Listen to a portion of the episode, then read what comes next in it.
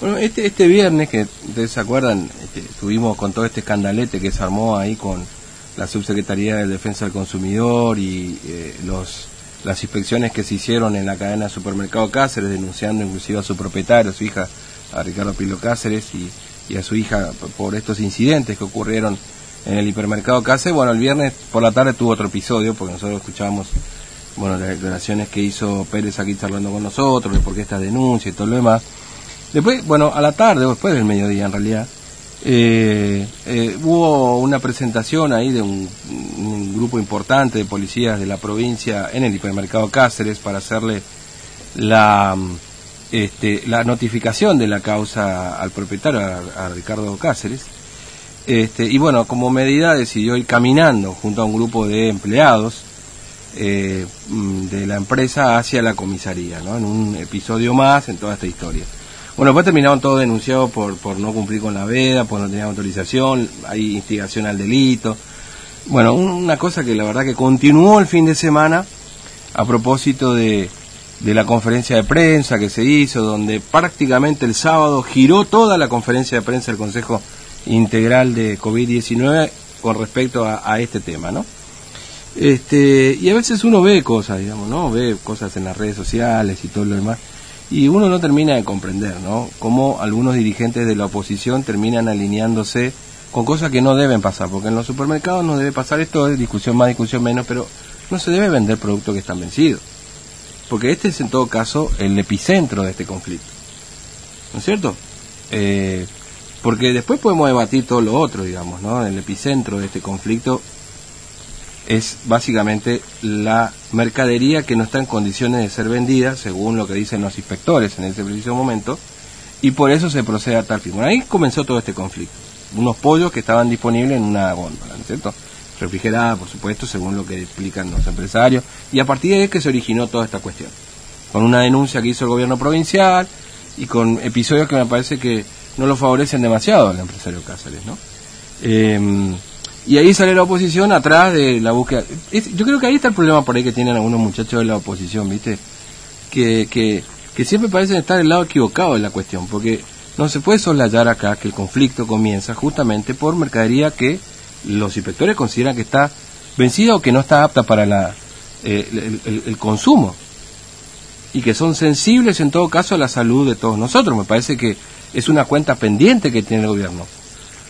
Porque la verdad que si nosotros ponemos, eh, hacemos un, trazamos una línea y ponemos cuentas saldadas y cuentas pendientes por parte del gobierno, seguramente la cantidad de cuentas pendientes son enormes.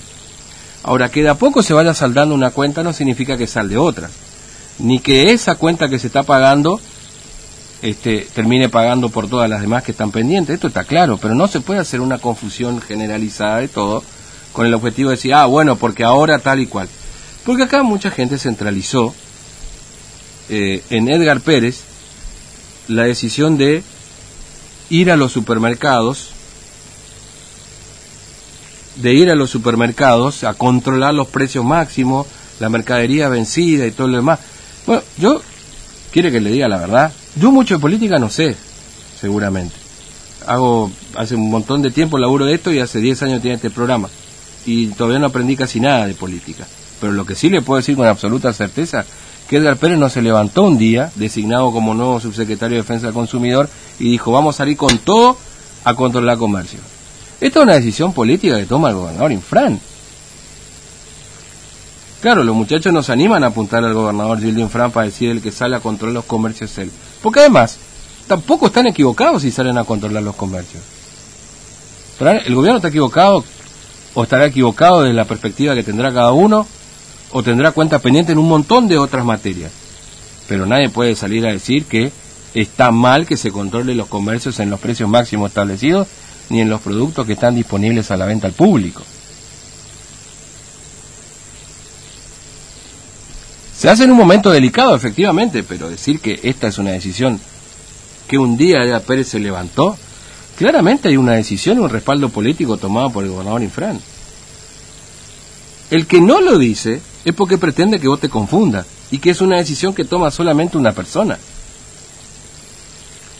Lo sabemos todos acá, por eso digo, mucho no podemos saber de política, Usted, yo, un montón de gente no podemos saber de política, pero lo que sí sabemos es que acá en Formosa nadie mueve un pie si el gobernador no lo sabe. Y si lo hace a libre albedrío o como libre pensador, y no dura mucho en el cargo, ¿eh? Siempre que vaya en contra de lo que pretenda el gobernador. Esto es... Puede nacer ayer y te da cuenta de esto. Esto es una decisión que toma el gobierno provincial. Y tampoco es cierto que solamente fueron a esa cadena, porque fueron a un montón más. Que le falte otras, por supuesto que sí. Tampoco podemos ser tan distraídos de suponer que hay algunos proveedores favoritos del Estado provincial que hasta ahora esos comercios no fueron. También hay que decirlo. Pero nadie puede estar en contra de que se controlen los medicamentos, perdón, los, los, este, los alimentos y que estén con la fecha de vencimiento como corresponde o que estén con la aptitud para ser vendida respetando la salud de todos nosotros. Que hasta acá no lo haya hecho el gobierno anteriormente es una cuenta pendiente del gobierno y también demuestra todo lo que ha pasado. Creo que son casi 20 toneladas de, alimentos que fueron este, este, sacadas de los comercios. Demuestra también cierta responsabilidad de los comerciantes.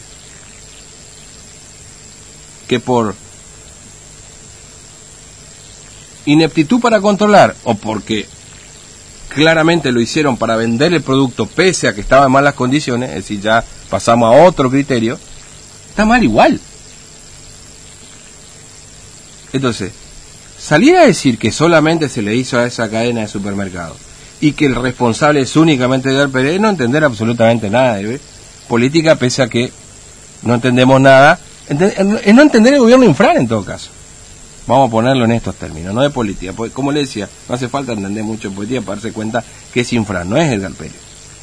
Pero claro, siempre es más fácil darle al que está en el medio porque más arriba es más complicado. ¿No es cierto? Y ahí entra otra vez la oposición a defender a los que no tienen que defender. Por eso es que no le gana una elección infran y está muy difícil de ganar una elección infran. Porque nadie puede estar en desacuerdo que se vaya a controlar el supermercado. Y se lo dice alguien que yo soy consumidor del supermercado. Y, entiendo, y muchas, muchas veces ustedes me habrán escuchado decir, y lo decíamos hace cinco minutos atrás, que no hubo una sola medida por parte del gobierno para los comercios locales. Efectivamente es así. Efectivamente es así. No hubo una sola medida, ni de REPSA, ni de rentas, ni de los municipios, para apaciguar la terrible situación que están atravesando muchos comercios, que no pueden abrir al público, que no pueden vender, que no les entra un mango de ingreso, que no pueden pagar salarios. Pero aquellos que sí pueden abrir al público, deben respetar las normas establecidas. Insisto con lo mismo, después que el gobierno provincial o que el gobierno nacional no cumpla en controlar, es una cuenta pendiente del gobierno. Y salir a decir, ah, ahora se acuerdan, y bueno, ¿y cuándo se van a acordar? Una vez lo tienen que hacer. Tampoco, viste, somos la gata flora. Pero esto es Infran, ¿eh? Esto no es Edgar Pérez. No se levantó un día Edgar Pérez dijo esto es Infran y, vemos.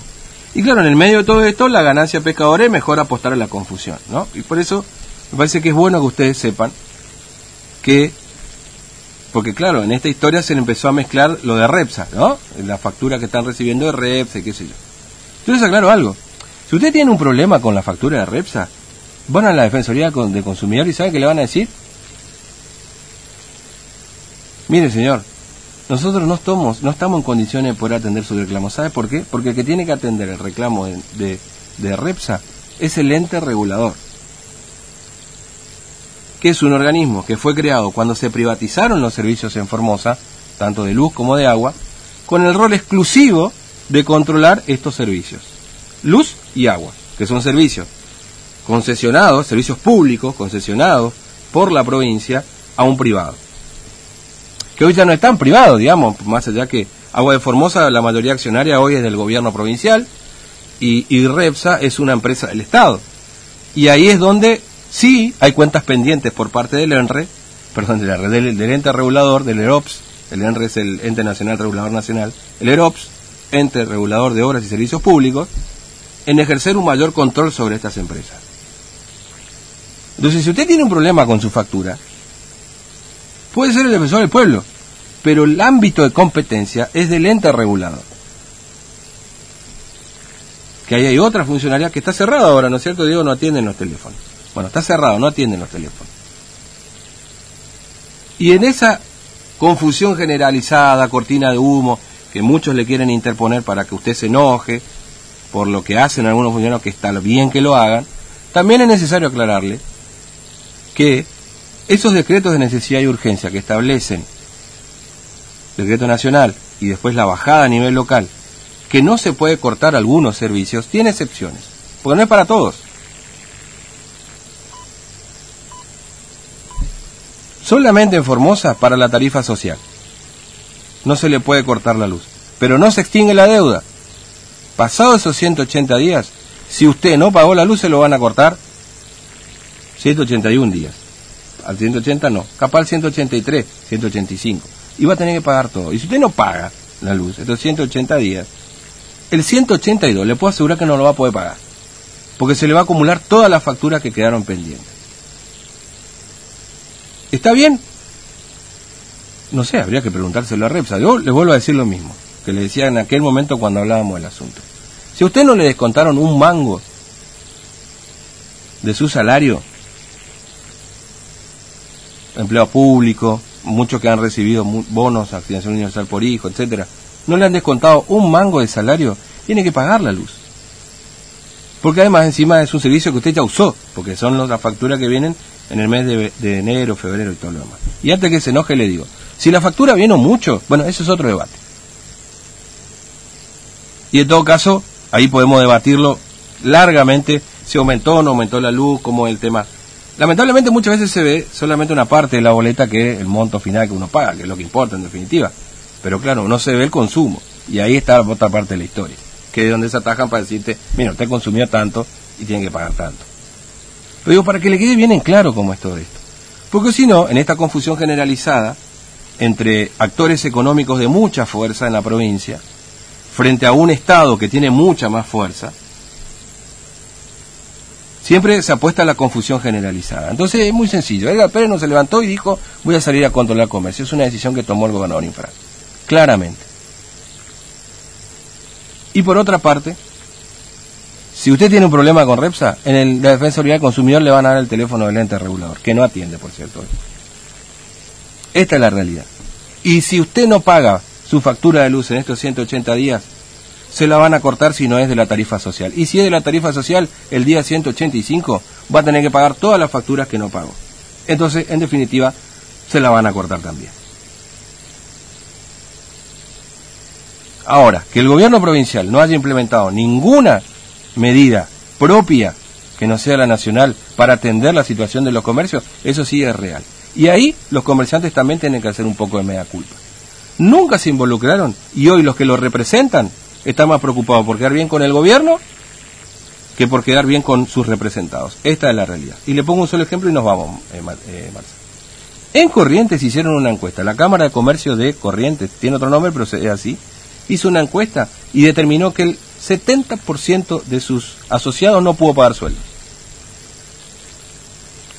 ¿Qué están haciendo los representantes de las cámaras acá? Pregúntenselo también, comerciantes, ¿eh? porque por algo hay que involucrarse, porque si no, se involucran los que les interesa involucrarse. Y ahí está, los que se sientan hoy en la mesa de negociación del gobierno que representan al sector, en su gran mayoría están más interesados con quedar bien con el gobierno que con quedar bien con ustedes, porque en definitiva hay casi 24.000 trabajadores en relación de dependencias privados en Formosa. Son el último orejón del tarro. Porque ¿saben qué? Con 24.000 no mueve la aguja. En definitiva. Esta es la realidad. Después nos podemos enojar con todo el mundo que queramos. Pero esto es lo que pasa. Vamos a correr la cortina de humo y esto es lo que verdaderamente ocurre con toda esa ese debate que ocurrió el fin de semana.